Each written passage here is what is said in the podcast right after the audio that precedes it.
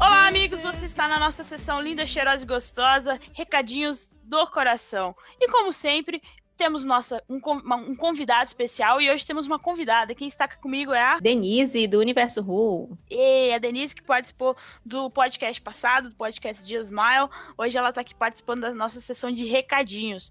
E então vamos ler os comentários que vocês deixaram lá no nosso Facebook. Que eu coloquei lá e falei assim: diga para nós o que você achou de Tinais. Tinais porque vamos escolher alguns para ler no nosso podcast. Estamos aqui, vamos ler alguns para o nosso podcast. E o primeiro que eu, que eu quero ler aqui é o do Clayton Campos. Ele falou assim: achei bacana.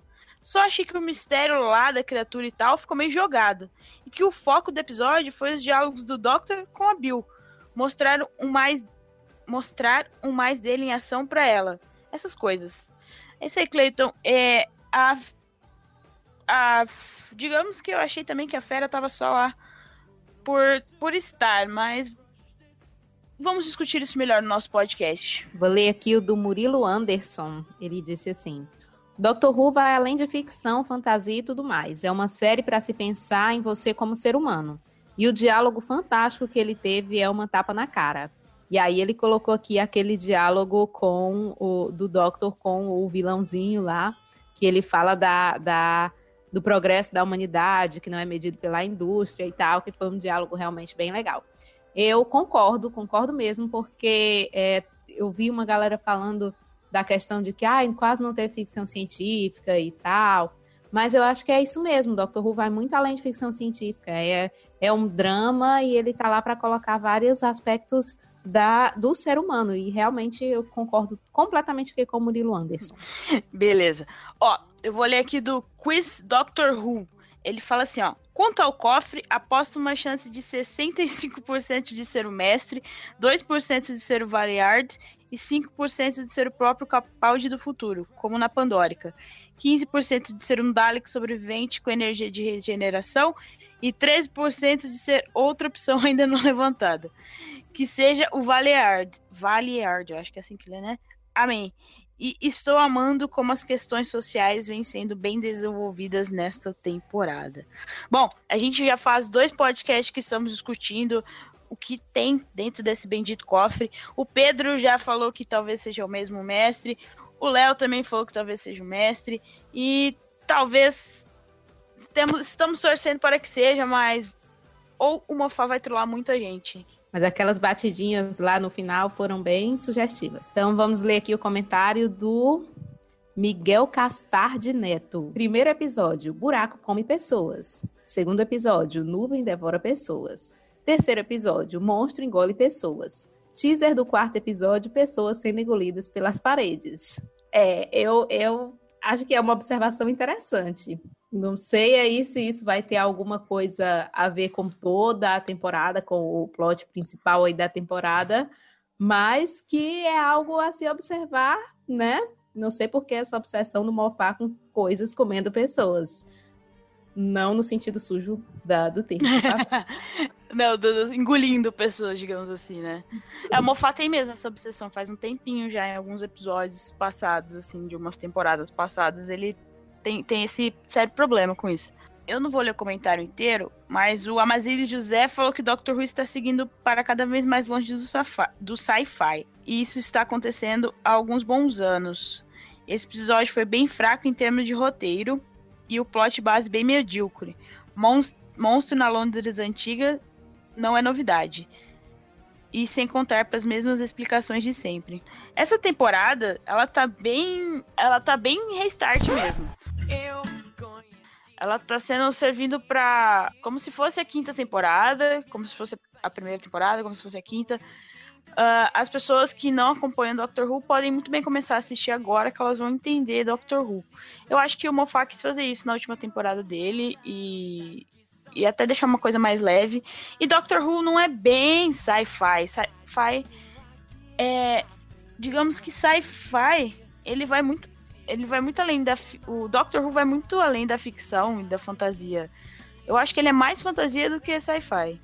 Eu acho que Star Trek é bem mais sci-fi do que Doctor Who, mas tudo bem. Essa é a sua opinião. Obrigado por comentar. Vamos ler aqui o comentário do Cássio Alves. Achei o mistério bem fraco, não empolgou e não fez despertar interesse por esse lado da história. Mais um lado positivo, gostei da Bill, que mostrou um lado humano, tendo dificuldade para entender como o doutor consegue simplesmente seguir em frente. Um ótimo episódio para, para o desenvolvimento da relação doutor-Bill. Vale citar o final. Aparentemente, há alguém preso na porta galifreyana e o Nardole não faz ideia do que pode ser. Será Master ou PC? Bom, esse é o nosso esse é o suspense aí da temporada e a dúvida de todos nós. O Gabriel Toledo, ele comentou, comentou o seguinte: Eu particularmente gostei, mas, mais uma vez, vemos um dos erros graves do Mofá, pois uma hora o doutor tem mil anos, outras ele tem 900 e agora ele está com dois mil. Isso é um erro fatal de não explicar isso.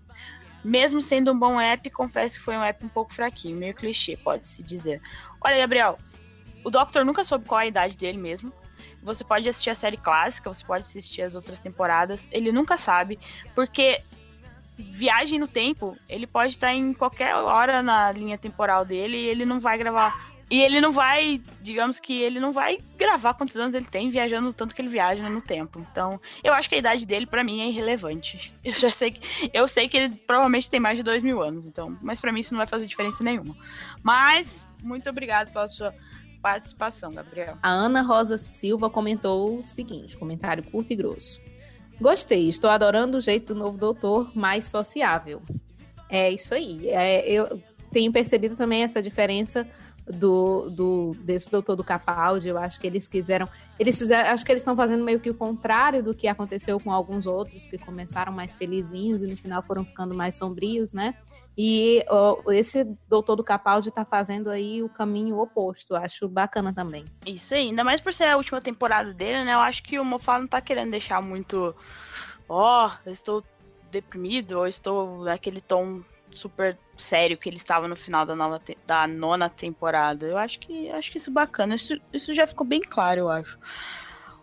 Agora eu vou ler o comentário do Fábio Júnior. Achei um episódio bem construído, apesar de algumas coisas forçadas que não dá para reclamar simplesmente por ser Doctor Who. Doctor Who. O episódio também deixou transparecer as primeiras divergências entre o Doctor e a Bill, talvez indicando que ela realmente não se mantenha além dessa temporada. Muito triste se a Bill não ficar para a próxima temporada, porque, meu Deus, ela é sensacional. É uma das melhores companions de Doctor Who da temporada dessa New Who mas eu queria muito que ela ficasse, porém, talvez esse seja mesmo um indício de que ela não ficará, que é muito triste.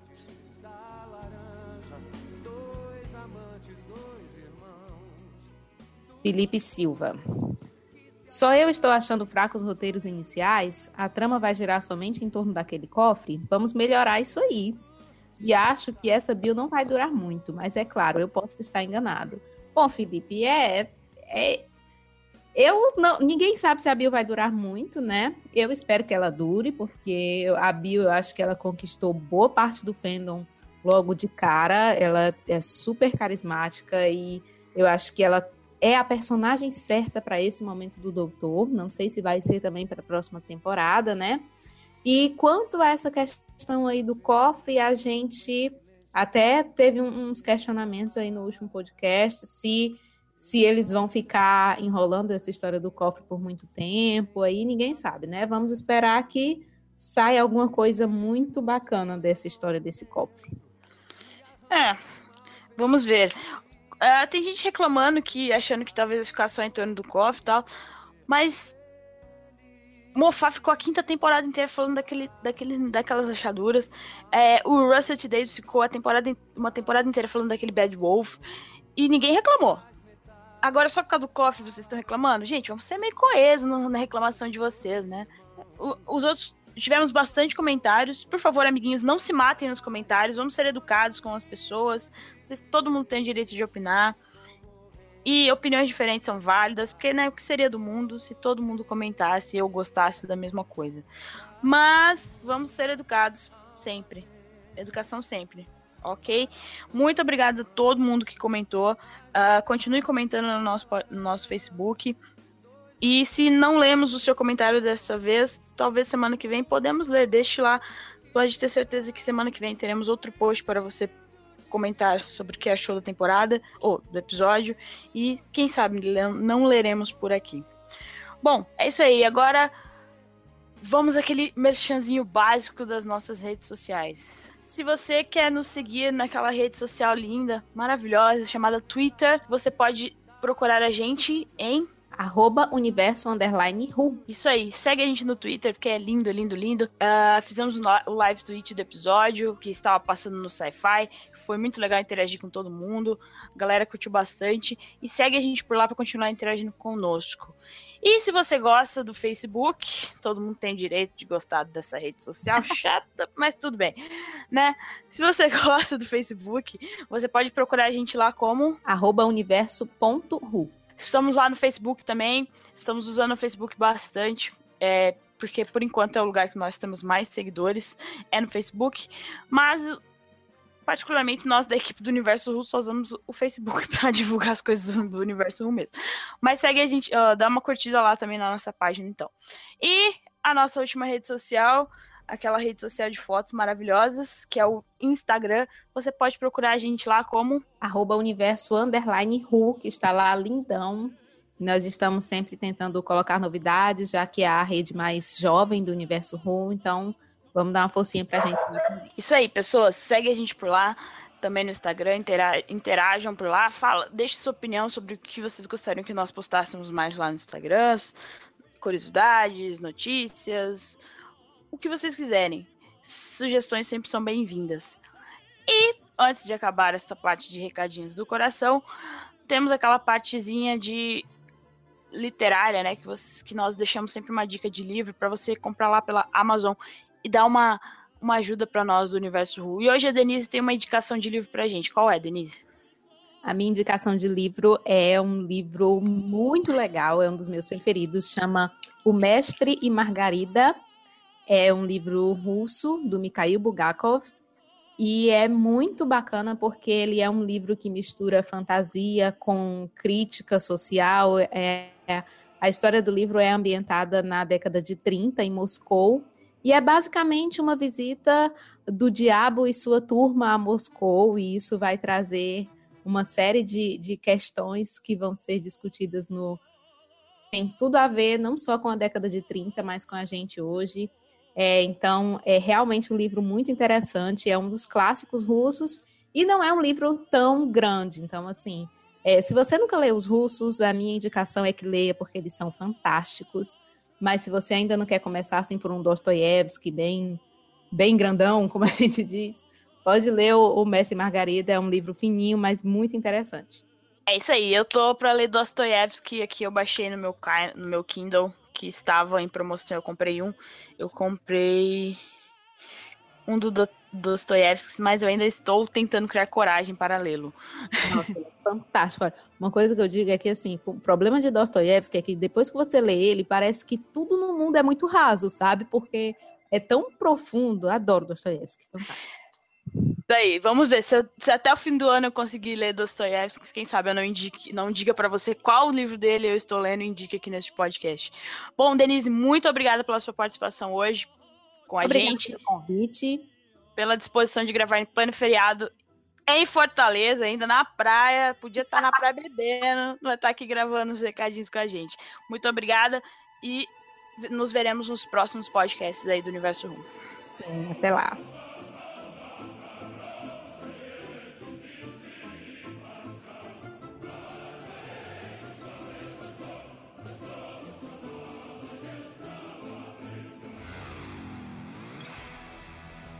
Atenção ouvintes de toda a galáxia. Pegue seu chá com biscoito e prepare-se para a hora mais wibbly wobbly do seu dia. Você vai ouvir agora Universo Who Podcast. Um oferecimento com o Rio Academy. Matrículas abertas durante todo o período letivo. Não nos responsabilizaremos pelo desaparecimento do seu filho.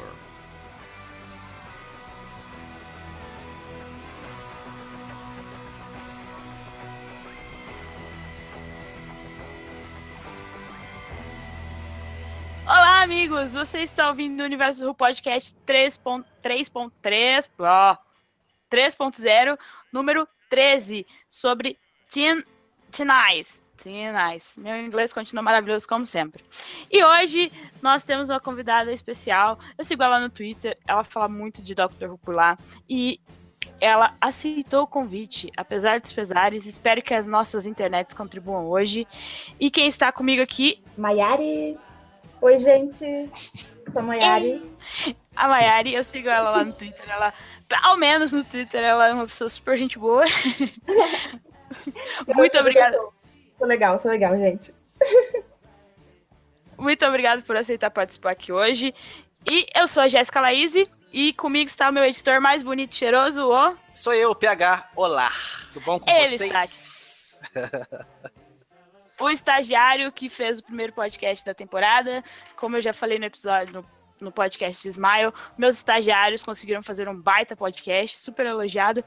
Então, hoje estamos aqui para falar do terceiro episódio da décima temporada de Doctor Who. E a sinopse é a seguinte: Na Inglaterra regencial, sob o Tamisa congelado, algo está se mexendo. O doutor e, o doutor e Bill chegam à última das grandes feiras uh, congeladas ou em épocas de geadas e encontram-se investigando uma série de desaparecimentos impossíveis. As pessoas estão desaparecendo no gelo. Bill está prestes a descobrir que o passado é mais parecido com seu próprio mundo do que ela esperava, e que nem todos os monstros vêm do espaço. Como doutor, temos Peter Capaldi, uh, Bill, é a Permac, uh, Nardole, que é o Matt Lucas, e o Lord Sutch Sutcliffe, é o Nicholas Burns, um, e várias outras pessoas aqui, muita gente, muita gente, que não dá pra falar o nome de todo mundo, vai ficar muito grande. O diretor da vez é o Bill Anderson e o a escritora, olha, uma mulher, é a Sarah Dollard, que escreveu este episódio. É isso aí, gente.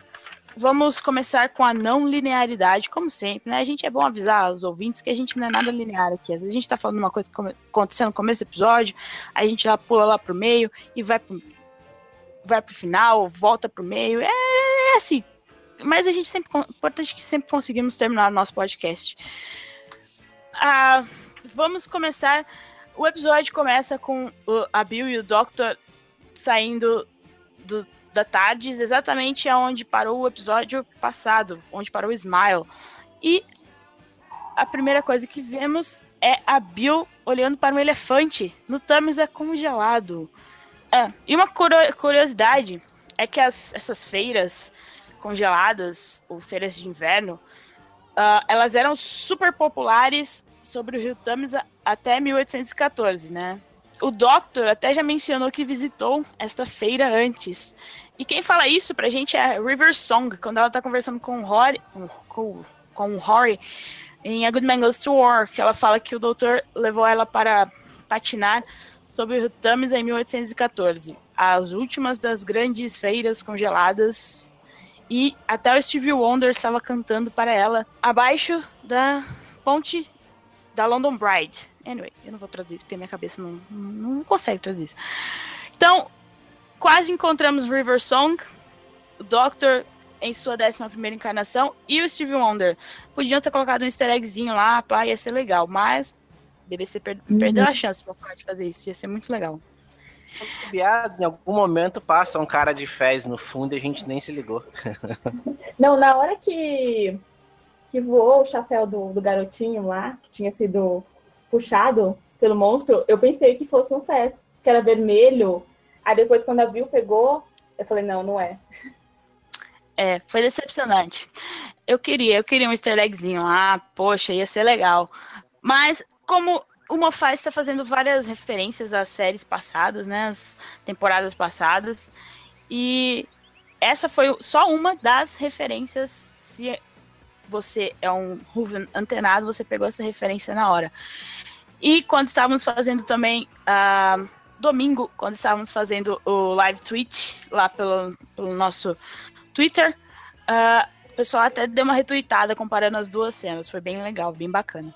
O que vocês acharam desse comecinho do episódio com a Bill fazendo um milhão de perguntas pro Doctor, uh, falando sobre o efeito borboleta, ela toda preocupada, achando que vai mudar mudar alguma coisa? Vocês já estão se cansando das perguntas da Bill? Como eu vi que tem algumas pessoas na internet reclamando, ou vocês estão achando bacana isso? Ah, eu adoro as perguntas Ah, dela. cara, Eu gosto. porque- ah, eu acho que as perguntas delas são bem encaixadas, não são perguntas soltas, são perguntas Uhum. que tá- isso tá sendo uma, reno- uma renovação da série, querendo ou não. Então ele tá introduzindo os, os aspectos. E querendo ou não, são coisas que nunca foram faladas no Doctor Who. Em momento nenhum, o Doctor falou do efeito borboleta, ou as porcarias que eles podem causar quan- na, na viagem ao passado. As únicas vezes é quando tem a companion que eu não quero falar o nome dela porque eu não gosto, salvar o pai dela e dar a merda toda. E é só ali que ele fala tudo. De, de resto, É, então, eu acho que são coisas que a gente nunca parou pra pensar também, sabe? Ela tá perguntando, você fala, nossa, mas faz sentido, né? E você vê que, que o Doctor tem uma resposta que também se encaixa. Então, mesmo que algo que ela tenha falado nunca tenha sido explicado antes, é, você vê que na hora ele fala isso e fala, não, faz sentido isso aí. Eu gosto, eu gosto das perguntas dela. Acho que ela vai desafiar o Doctor bastante. ah, e fora que a resposta que o Doctor deu pra ela basicamente foi contando a história do Pete. Hip Pete, né? É. Descansa em paz, Pete. Coitado do Que eu adorei o Pete. É, melhor amigo da Bill e, ah, durou o quê? Cinco segundos, coitado. eu tô gostando muito dessa interação da Bill com o Doctor.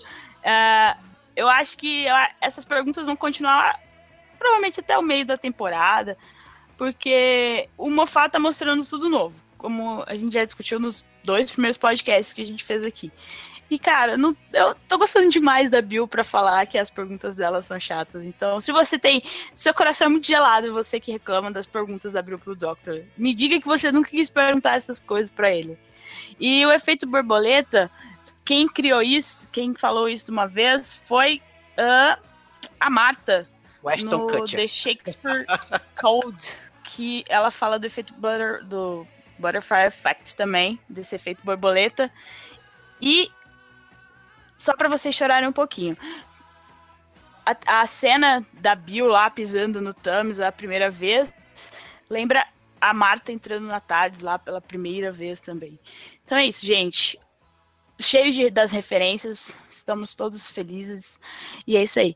Ah, essa parte dela fica fazer as perguntas também. O pessoal tem que lembrar que o Doctor tá nessa, nessa temporada como um professor. E como um professor, ele tá ali pra tirar essas dúvidas mesmo. Por mais sim, simplórias que as dúvidas sejam pra gente que acompanha a série desde 2005, ou quem acompanha, quem já viu todas as, as temporadas, da- desde da série, da série clássica, cara, isso aí a gente sabe, mas tem que imaginar que é uma companion que ela entrou num mundo completamente novo. Ela tá vendo um universo de uma forma que ela nunca viu antes. Então, parem de encher o saco por causa de coisas idiotas assim, aceitem. Aceita que dói menos. Ah, mas isso aí. E o mistério, aquela feira estava tendo tudo muito bonito, tudo muito agradável, até a Bill começar a ver as luzes, a luzes verdes abaixo, ah, por baixo do gelo, assim, e ela começa a ficar toda intri- in- intrigada ah, com aquilo. Mas daí ela fica sem falar nada, só fica falando Doctor, Doctor, e ele nem tinha um pra ela. Ah, eu também eu gostei da cena da, das, do Doctor falando com o cara que faz as tortas lá. Que o diálogo ele deles foi, o diálogo deles foi muito legal. O Doctor falando que ele ele poderia ser também uma, em teoria, em teoria ele poderia ser alguém que rouba várias coisas do cara que tá aplicando o golpe. Isso é muito bom.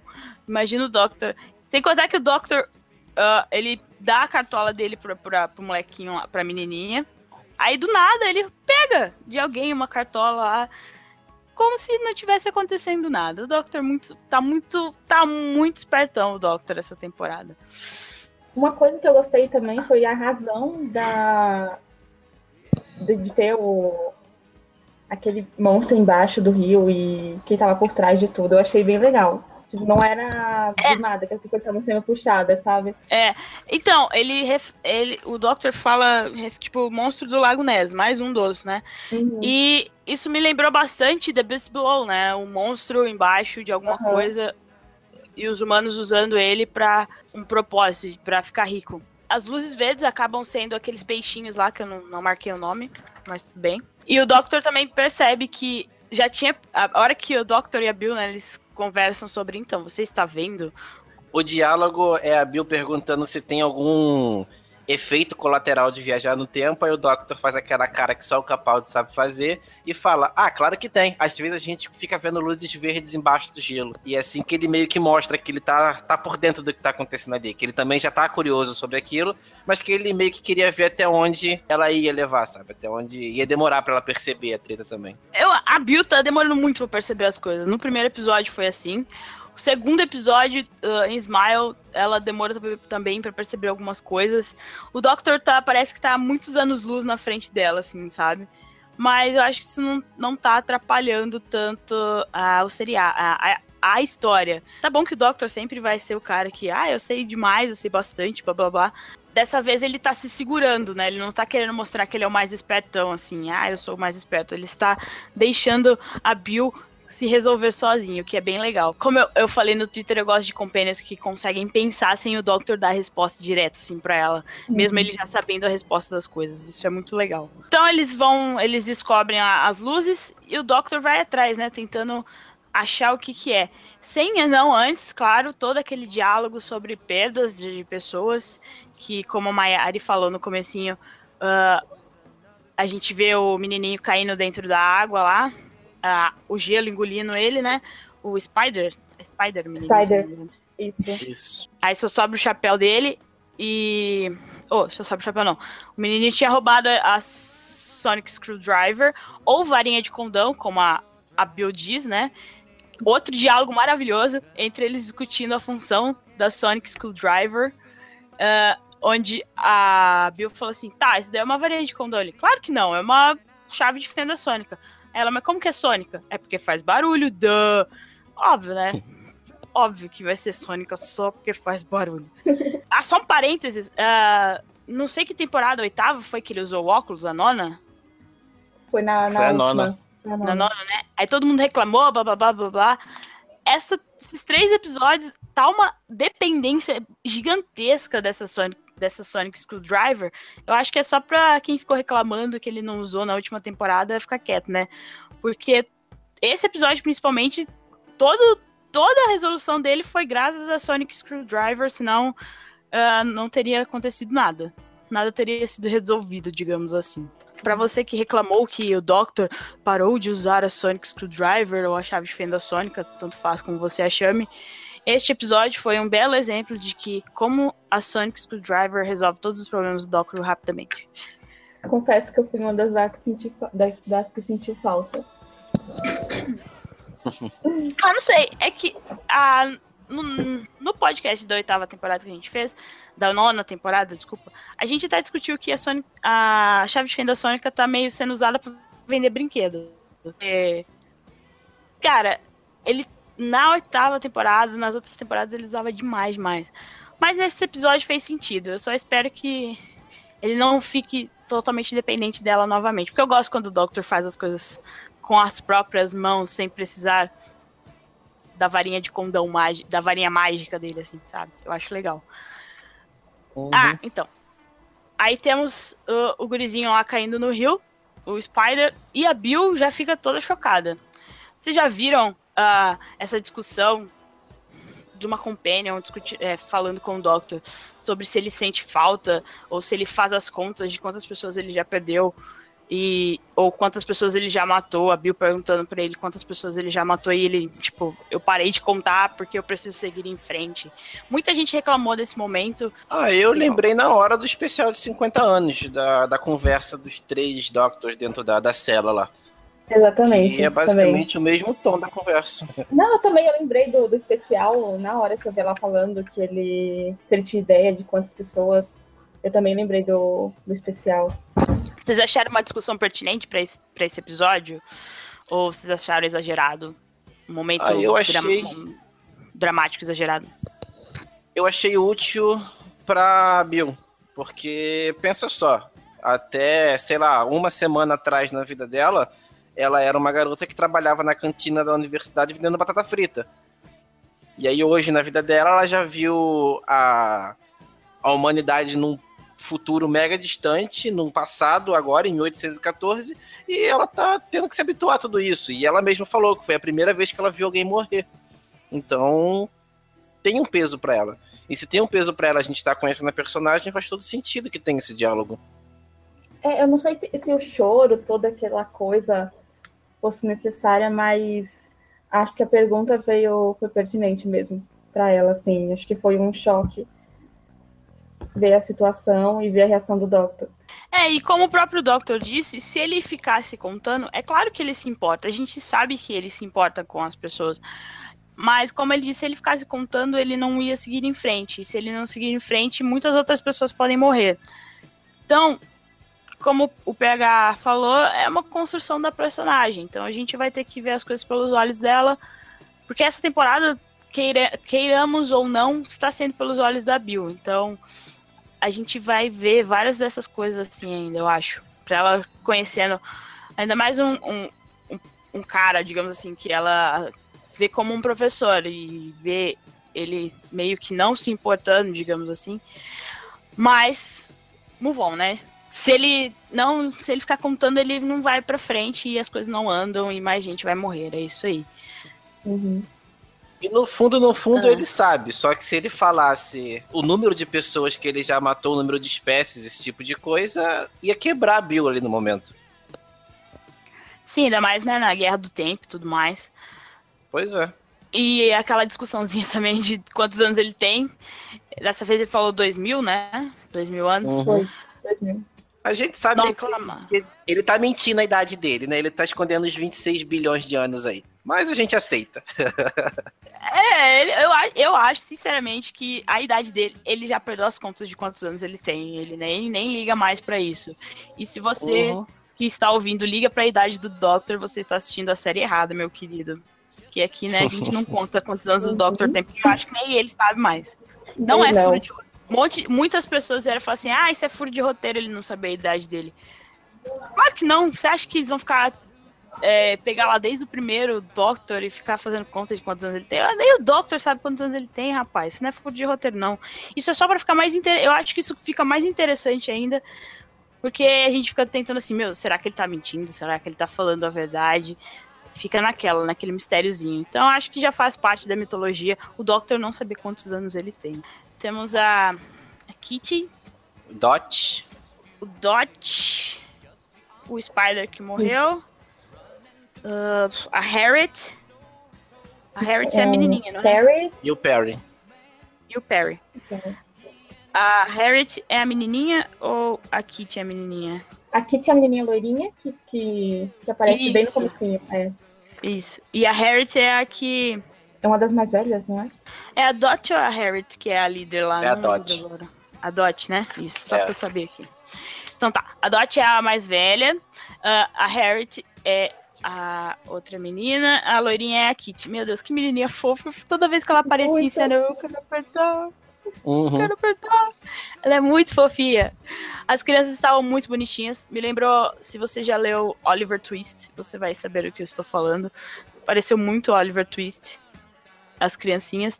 E elas tiveram uma função até que, até que legal, assim, na, na trama, de ajudar o Doctor e a Bill a descobrirem sobre quem estava por trás da, da, da, da daquele monstro marinho, digamos assim, das coisas que estavam acontecendo. Aí depois que o Doctor e a Bill descobrem quem está por trás, eles vão lá no usar, não, eles vão pro porto, lá para as docas, para tentar descobrir mais coisas sobre o que está acontecendo. Temos a volta do papel psíquico, que não aparecia desde a temporada passada. Não, temporada... É, teve uma apariçãozinha básica no, no, primeiro episódio, que foi só ele falando que era o sistema de, de aviso caso o cofre fosse invadido, alguma coisa assim. Aí ele mostrou o papel dizendo que apareceu uma mensagem ali, mas a gente não viu ele em ação, entre aspas. É, tivemos a volta do papel psíquico, que funciona mais do que um visto americano no, no seu passaporte brasileiro. Que coisa bonita. Eu estava com saudade do papel psíquico. Eu me lembro que quem usava bastante era o. O, o Tenant.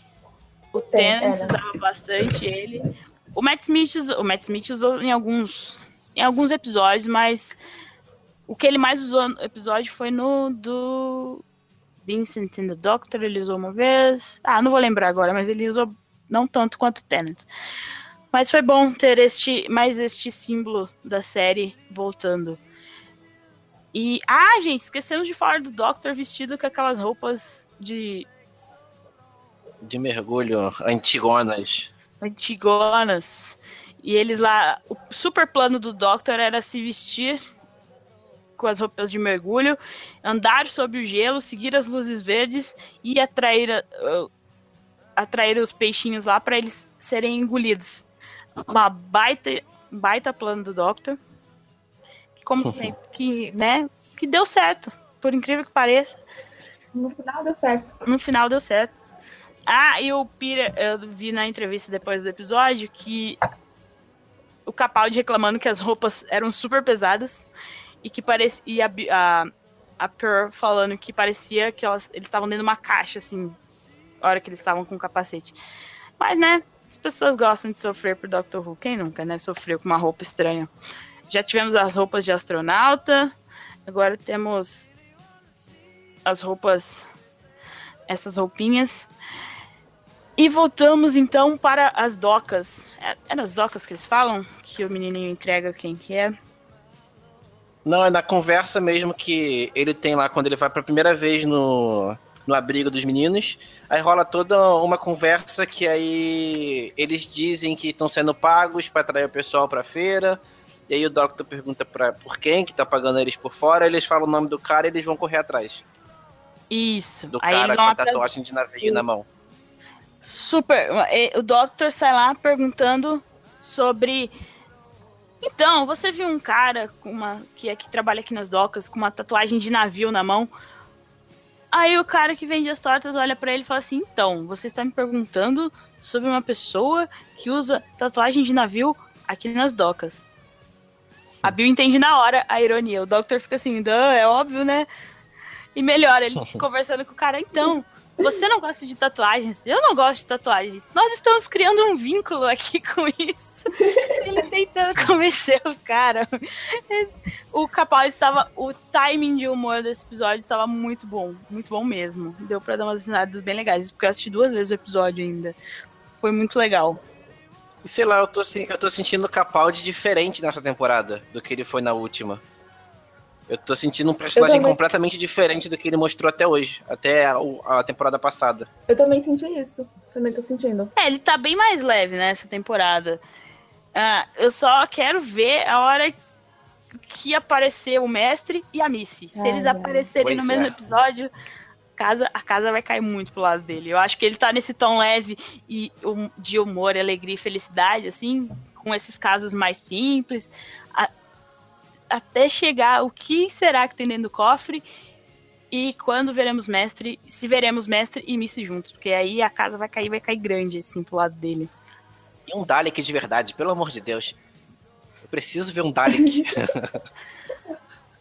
Ai, essas pessoas que não sobrevivem uma temporada sem o Dalek em Doctor Who é difícil. Tá parecendo essas pessoas que assistiam a era do Russell T. Davis e precisava desesperadamente ver um Cyberman, mas tudo bem, nunca vou entender essas pessoas.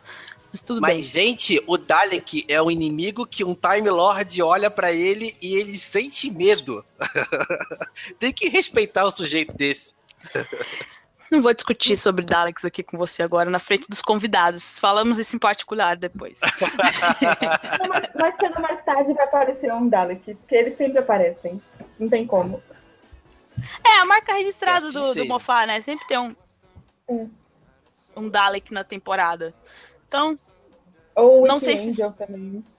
Nossa, faz tempo, né? O Whip Angel. É. Os, os, os Weeping Angels apareceram em Class, aquele spin-offzinho que. Ai, eu não vi. Que passou Aquela, né? antes, ano passado. Isso. Aquela entregando. Não, tudo bem. Eu acho que quase ninguém viu. Porque quase sendo cancelado. É, e, e, se você vê, mesmo assim, ainda vale a pena é um tipo de Weeping diferente que a gente vê ali. Yeah. mas é eu assisti, mas aí cancelou, desanimei, confesso. Olha, quem quiser assistir Class, temos os links lá no nosso, no nosso site. Inclusive, temos podcasts a respeito de Class, porque nós somos desses. A gente assiste as coisas de Doctor Who, até animação. A gente se passa assiste vídeo no YouTube, se der, a gente faz podcast. Então, mas tamo aí. a gente ficou um ano e pouco sem Doctor Who, daí tinha Class. Vamos, vamos, vamos. Então vamos. Aí a gente conseguiu fazer ano passado. Ah, o Doctor, ele se ele usa o apelidinho de Dr. Disco, o mesmo apelido que ele usou em The Zygon Invasion, o que foi bem legalzinho também. A hora que eles estão lá tentando tirar as informações do, do gerente, digamos assim, do, das docas, e ele descobre. Meu, ele, eles descobrindo, conversando com o gerente lá, foi muito legal. O Doctor super uhum. dando corda pro cara se enrolar e o cara nem percebendo. Ah, e aquelas, aquelas pedras. Aí a, a gente. Oh. Aí nós descobrimos que o monstro lá do lago do rio ele faz uh, combustível, né? Que queima até embaixo da água, segundo os comentários lá do gerentezinho. Ou seja, estava quase produzindo petróleo já, o monstro. É, a revolução industrial aí, ó. Tava quase no petróleo já. Ah, e sem contar que eram, pelo que deu a entender, aquilo que eles estavam mexendo eram os dejetos do monstro. Ou seja, pense, pense bem, né? Tudo bem, fica aí, fica aí o questionamento sobre se você que você entendeu dessa parte do, do episódio. Então, descobrimos o verdadeiro vilão do episódio, que não, não é o monstro marinho, mas sim o Lord Sutcliffe. Que cara babaca. Meu Deus do céu, vontade de dar um soco na cara dele. Ainda bem que o Doctor deu. Uhum. E a desculpa por ele dar o um soco na cara do sujeito foi, foi a melhor possível. Ele simplesmente percebeu que o cara era preconceituoso demais para ser um alienígena e enfiou a mão na cara dele porque ele distratou a Bill. Ele merecia fazer, ele tinha que fazer isso com todo mundo que tá reclamando dela na internet também. Sim, Deixamos o GIF, tem um GIFzinho lá no nosso Twitter desta cena. Vá lá e olhe, vá lá e olhe de, novamente. Sempre que você sentir raiva das pessoas que estão xingando a Bill aí nas internets da vida, vá, olhe o GIF e se sinta vingado. Sinta que o Doctor está dando um soco na cara desses babacas racistas que estão. E inclusive no fandom, há vários babacas racistas que nós já vimos, tanto no nosso site como na página do Facebook, gente reclamando da Bill só porque ela é negra. Então, se você é um desses babacas, sinta-se. Da, sinta que o Capaldi está pegando o punho direito dele e em direção à sua cara, seu racista babaca. Se bobear, é isso, isso, foi até uma, uma mensagenzinha do Mofá, sabe? Que o cara chega lá, o, o, o sujeito lá, ele chega na sala, começa a falar com o Doctor, e quando ele olha pra Bill, sem ela nem falar nada, ele começa a distratar ela. Que foi basicamente o que a gente viu quando foi anunciado, sabe? Que quando foi anunciada a, a Companion, a galera já começou a falar mal, já começou a reclamar, já começou a fazer isso tudo, e aí o Capaldi foi lá e enfiou a mão na cara do sujeito. Achei pouco ainda. Então acho que isso pode ter sido uma cada do Mofá, sabe? Tipo, porra, conhece a mulher antes de falar, sabe? Ele já tinha batido em alguém. lembra se o Doctor bateu em alguém? Não, né? Nessa temporada, nessas temporadas novas, não, né? Que eu me lembre, não. É, não. também não. Acho que não. Acho que na série clássica ele deu um soco em alguém, mas eu não lembro agora. Uh, é isso aí. Mas foi, o diálogo também foi muito sensacional. Uh, o, do Doctor falando que ele só tava esperando para ver se ele era humano ou alienígena. E quando ele falou que ele era humano, cara, foi soco foi bem, da, bem dado. Muito bem, no meio do nariz, assim.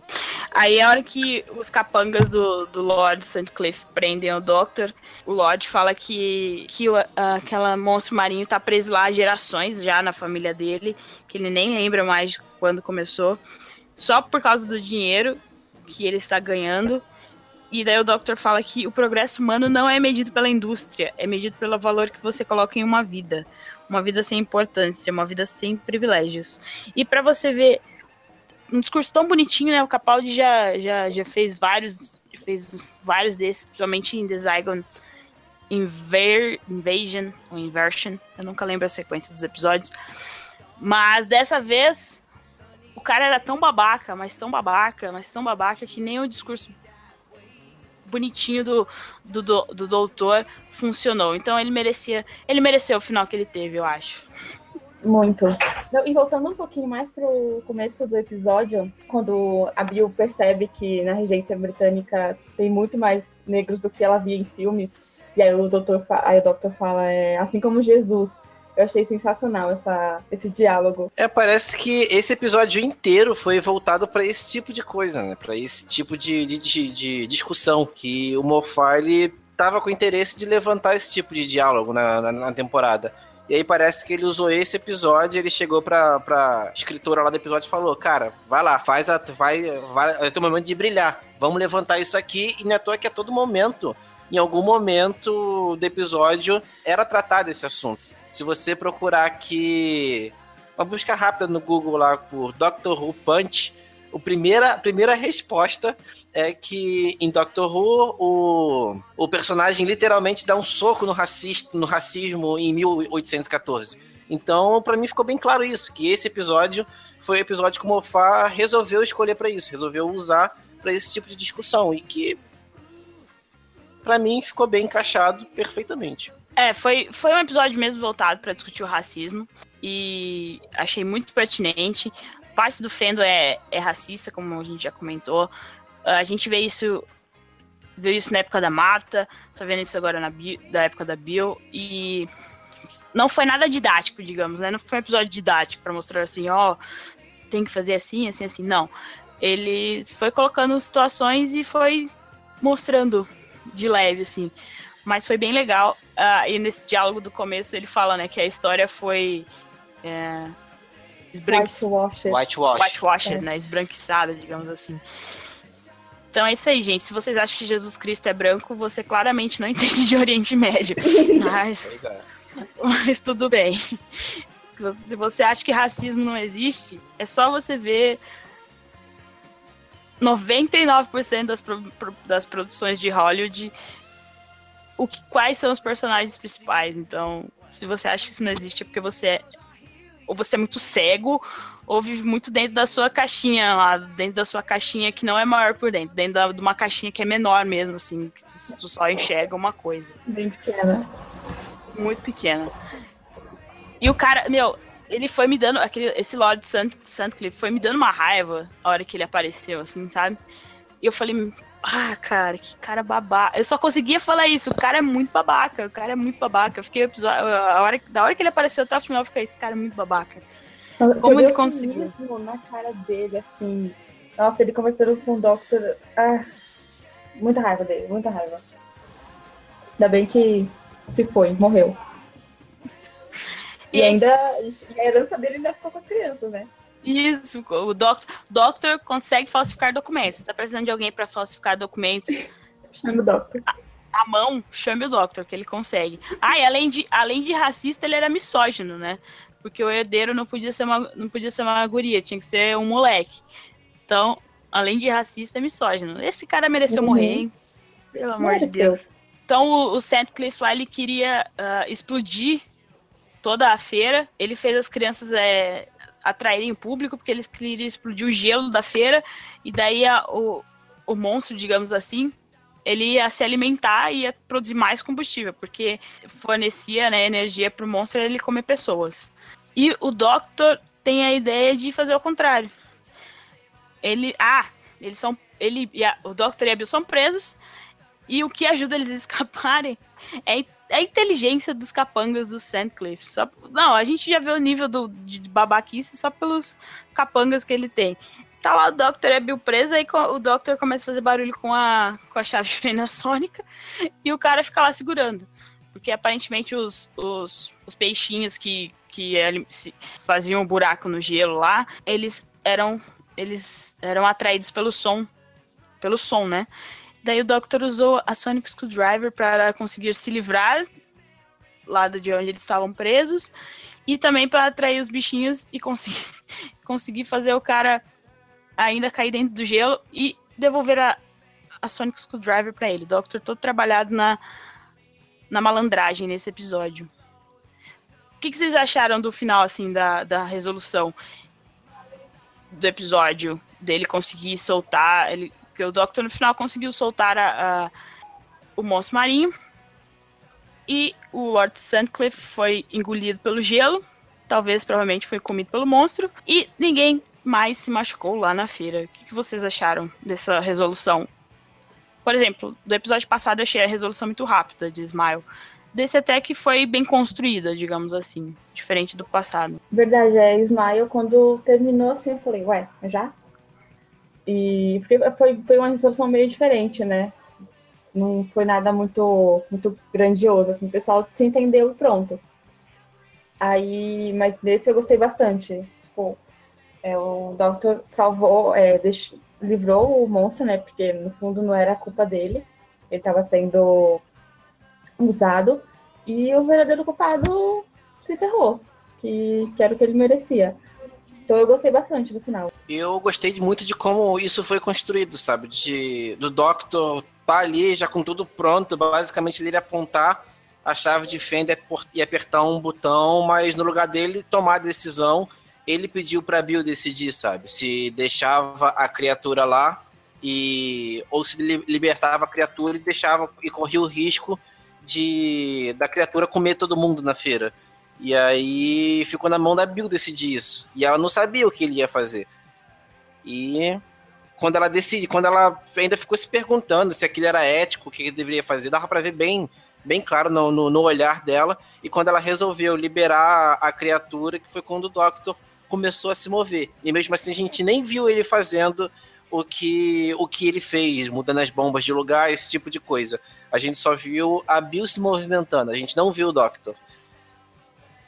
E eu achei isso muito legal. Eu achei que foi uma, uma, uma estratégia de roteiro que eu já vi, sei lá, no, no Mad Max, no último Mad Max, no Fury Road lá. Que a gente não vê o Max resolvendo porque não era a, o filme sobre o Max. Assim como aqui não é um filme sobre um episódio sobre o Doctor. É um filme, é um episódio sobre a Bill.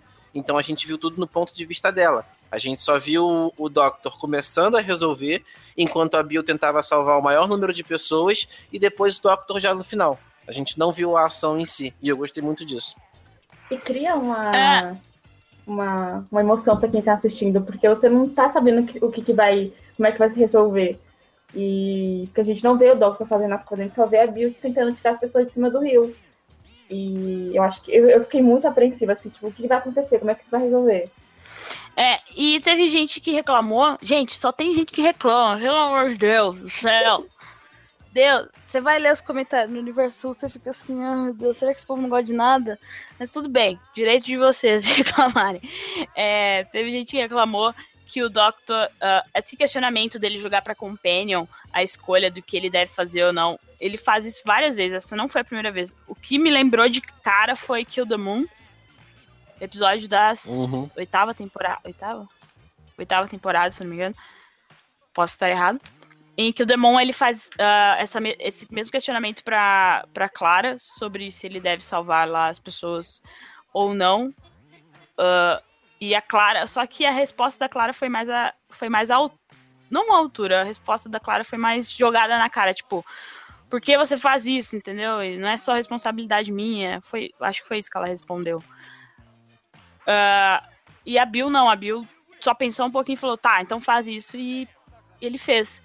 E o que não teve consequência, a única consequência mesmo foi o babaca lá do Lord Sandcliffe caindo na água e a fera, a besta, digamos assim, o monstro sendo, a, sendo libertado, sendo liberto, que foi muito legal também. Uh, o bonitinho também, é, como a gente falou, as crianças ficaram com a herança e viajamos no, e voltamos para o futuro, onde o Nardou ainda está lá fazendo a xícara de chá.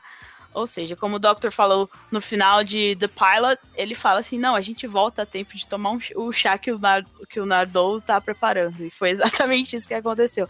O Nardou, por enquanto, uhum. só fez participação especial nesses três episódios. Ele apareceu mais em The Pilot, mas uh, em Smile ele apareceu em 5 segundos e agora ele também apareceu pouco. Aí, outro diálogo maravilhoso. Mas eu, eu até gostei da aparição dele dessa, desse episódio, que além dele fechar esse essa história toda com um pouquinho, um pouco mais leve, sabe? Um pouco mais de humor que o Matt Lucas tem, falando lá dele não, não tá aceitando que o Doctor fez as coisas escondido dele, aí ele meio que arrumando um probleminha com o Doctor e o Doctor se, se, se escorregando dele o tempo inteiro. Mas a cena final, para mim, foi, foi primorosa. Eu acho que se alguém já não gostava do Nardolho, eu acho que essa cena foi feita meio que tipo assim, cara, ele não tá ali à toa, sabe? Ele tá ali por um motivo. Ele não é só um companion que vai ficar aparecendo para fazer participação especial nos episódios. Ele tá resolvendo alguma coisa. E quando a gente vê o que ele tá resolvendo, é que a gente vai descobrir o grande segredo da temporada, da temporada a grande trama da temporada. É, porque. E legal. Uh... É que eu tô vendo o episódio aqui agora também. E, e legal é o Doctor, o Nardole tentando lá, contestando o tempo inteiro, e o Doctor, me dá uma moeda, preciso te mostrar um negócio. Me dá uma moeda Sim. o tempo inteiro. Ele ficou com esse truque da moeda na cabeça o episódio inteiro. Ele, até nas, hora, nas horas mais inapropriadas, ele. Então, primeiro você me ensina o truque da moeda, depois a gente conversa. Aí a Bill, tipo, não, a gente conversa primeiro, depois você aprende o truque da moeda. E vimos que ele aprendeu o truque da moeda com o. Com o carinha que fazia as tortas lá. Ah, e ele fala, o Nardon falando, você viajou? Ele, não. Aí ele, por que você tá com essas roupas? Ah, é minhas roupas eu estou no meu escritório com as minhas roupas especiais de tomar chá. E a Bill lá no celular olhando as coisas para ver se é. Se, se a, o que, que eles tinham mudado, né, no, no, no futuro. E não achando nada no Google deles lá. Aí o Doctor fala: confie nos jornais, eles nunca pedem uma manchete. Aí a gente tem a confirmação de que o, o Lord Sutcliffe morreu e que a herança ficou com o menininho lá. O que foi muito bonitinho. E agora vamos falar daquela cena final. Meu Deus, que foi aquela cena final? Vocês acham que essa cena final foi reveladora ou é o Moffat a gente? Porque tem pessoas que ouviram três batidinhas, como o Léo, nosso outro editor, estava conversando, falou que ele ouviu três. Eu ouvi quatro. Uh, não sei quem ouviu cinco, tamo, estamos nessa. Foram três batidas, foram quatro batidas. Será que a teoria do, do, Pedro está certa de que quem está dentro do cofre é o mestre do John Cena? O que, que vocês acham? Eu acertei, é isso. Assim, eu. Quando eu vi a série, a, a, a cena, na hora da primeira batida já, já ligou o sensor, né? O sensor de John Cena está perto. E foram três batidas o tempo inteiro. Assim, foram três batidas até o final. Quando o pessoal fala que foi cinco, foram três também. Eu contei em todas as vezes e eu revi a cena algumas vezes. Mas a música de fundo, ela tinha quatro batidas no tempo. Então, mofar fazendo mofazice, né? E assim, a última, a última vez, ele faz até quatro batidas. Só que não tem como a gente discernir se foram as quatro batidas mesmo na porta ou se foram três batidas na porta e o som de encerramento do episódio, que sempre faz um barulho e faz a tela lá do Next Time. Do Next Time, né? Quais são suas teorias? Cena, eu vou rever a cena pra contar as batidas agora. Porque eu nem. pra quem não está ligado. À noite. E aí eu nem, eu nem parei pra, pra ver as batidas e tal. Mas agora eu vou, vou assistir o episódio de novo. Meu Deus. Para quem não está ligado, qual é, qual é o, o, o, esquema das batidas? Pedro, explique qual é o das batidas para os nossos ouvintes que são distraídos e não ligam uma coisa Cara, na outra. Se você não tá ligado na noção das batidas, você não gosta de Doctor Who. Então, é sério. Foi o plot de quase uma temporada inteira do, das quatro batidas perseguindo o Tenant e foram as quatro batidas que resultaram na regeneração do Tenant. E aquilo, mano, é sempre que, se você não lembra, basta ver lá nos episódios de John Sim, sempre que ele aparecia para fazer alguma besteira, quando que ele ia fazer os planos dele, ele sempre fazia as quatro batidas que você tá ouvindo agora, e é isso aí, cara. e foi isso que ligou o sensor de John Sim estar perto, porque a gente não viu nenhum, nenhum vilão que tivesse esse mesmo de esse mesmo modo de agir. O único vilão que teve a marca dele, esse tipo de coisa, foi o John Sim. Tudo bem que agora nós vimos três batidas e não quatro, que são as batidas do coração de um Time Lord. Mas. É o que tudo indica, né? Isso aí, então ficamos na expectativa do John Cena aparecendo. Será que é ele dentro do cofre? Será que já descobrimos o mistério do que há dentro do cofre tão cedo. Porque o, o diálogo do Nardole é tipo assim: ok, ele está distraído agora, mas eu estou aqui.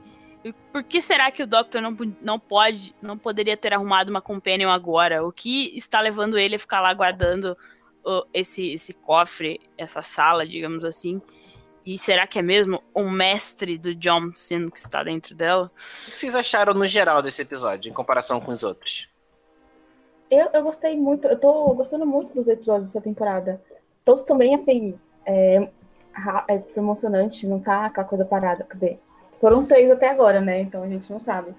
Mas eu tô gostando muito, tô achando todos praticamente o mesmo nível de, de qualidade, assim. O primeiro foi mais ou menos, mas o Smile e o Tin Ice eu gostei muito, muito, muito. Eu gostei muito, eu gostei desse episódio bastante, por todas as questões que ele levantou. E a minha ordem, eu não gostei muito de Smile, mas a minha ordem de classificação é, é o The Pilot, eu gostei muito também. Esse, Ice e depois Smile. E eu acho que a temporada, por enquanto, tá num ritmo bom. Vamos ver se ela continua assim, nesse, nesse ritmo que está. Uhum. Eu, eu admito que quando eu vi o episódio, eu fiquei tipo. Episódiozinho. Não, não fui muito com a cara dele, não gostei muito de como ele estava se desenrolando, mas com a gente conversando ele ficou melhor para mim. Olha, é a primeira vez que a gente conversa e o episódio fica melhor, porque toda vez que a gente faz podcast, a gente, tipo assim, é, mas agora conversando com vocês, eu acho que o episódio não foi tudo isso que eu achei.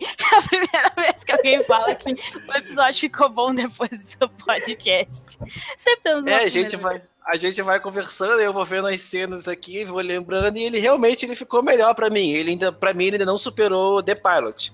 Eu achei o The Pilot muito bom como um episódio em si. Ele, se você quer apresentar Doctor Who para alguém, você pode soltar esse episódio para pessoa que ele vai que ele vai localizar dentro do universo.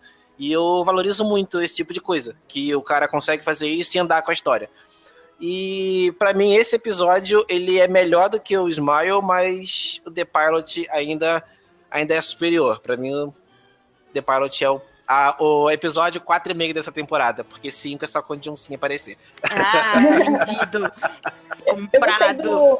O Smile porque me surpreendeu muito. Eu não tava acreditando que o episódio com emojis ia ser bom. Aí eu vi e, e tinha toda uma, uma história, uma razão atrás. Eu falei, nossa, não, não teria pensado nisso. Mas o final mesmo, que foi um pouco meio é, porque foi meio rápido, meio. Mas eu gostei do episódio porque me surpreendeu. Eu não tava esperando que, o, que, o que aconteceu. E é isso aí. Uh, podemos ir às notas então? Manda Sim. ver. Então, primeiro vamos, vamos começar com a convidada. De 0 a 5, quanto você dá para esse episódio? 4?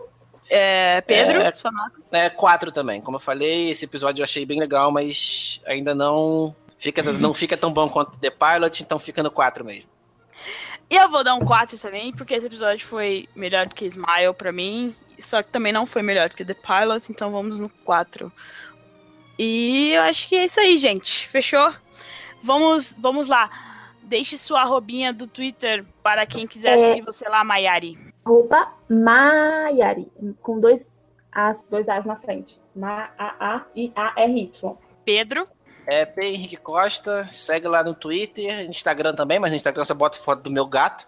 E no Twitter a gente tá lá, como sempre, falando besteira, falando das séries que a gente tá vindo, reclamando da vida e fazendo as já tradicionais batalhas homéricas de GIFs.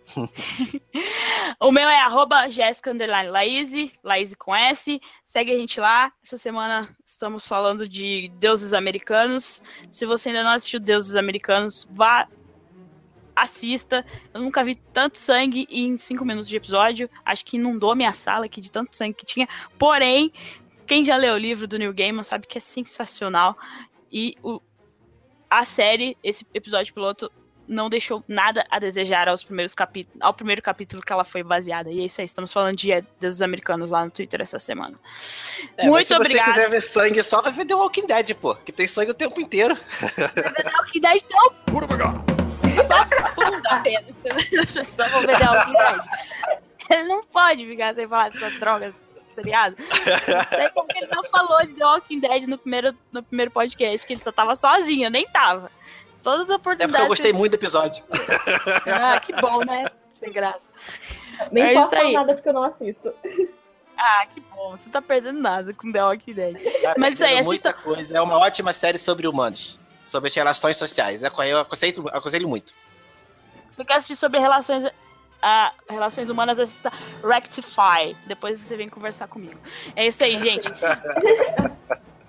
Muito obrigada a Maiari. Imagina, eu que agradeço.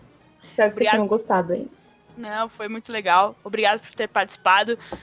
Continuaremos conversando mais lá no Twitter, melhor rede social. Muito obrigada a você, a você que ouviu até o final. Ah, eu só esqueci de dar um recado na hora do Recadinhos do Coração. Assine nosso feed do podcast lá no iTunes. Dá cinco estrelinhas lá pra gente pra ficar bonito e pra divulgar mais ainda o nosso podcast. E procure a gente também, pode procurar em qualquer reprodutor de podcast do seu, qualquer aplicativo de podcast. É, procure por Universo Who Podcast 3.0. Estamos lá, assine nosso feed, divulgue para os amiguinhos. E é isso aí. E até semana que vem, quando voltaremos com. Ah, falando sobre o Next Time. A gente não falou sobre o Next Time, mas teremos Hercule Poirot. Hã? Ou Hercule Poirot. Eu não sei falar o nome do cara. O ator que fez o Hercule Poirot o, nos seriados da Agatha Christie. Ele vai ser o The Landlord no próximo episódio. E semana que vem estaremos de volta com o podcast sobre Knock Knock. Melhor nome É, de episódio ser- dessa temporada. Vai ser o Hum. episódio das bonecas de madeira que a gente tava com tanto receio, né? Isso! Eu tô com medo ainda dessas bonecas de madeira, mas. É isso aí, gente. Beijos! Tchau. Falou! Até semana que vem!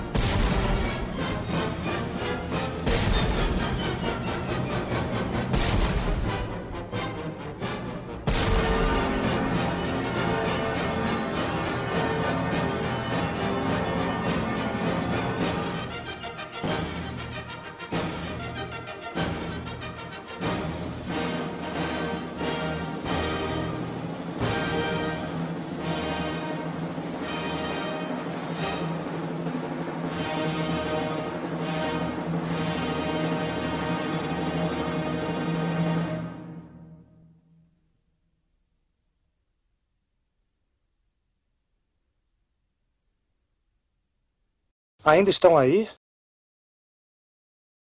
Já acabou. Pode ir embora.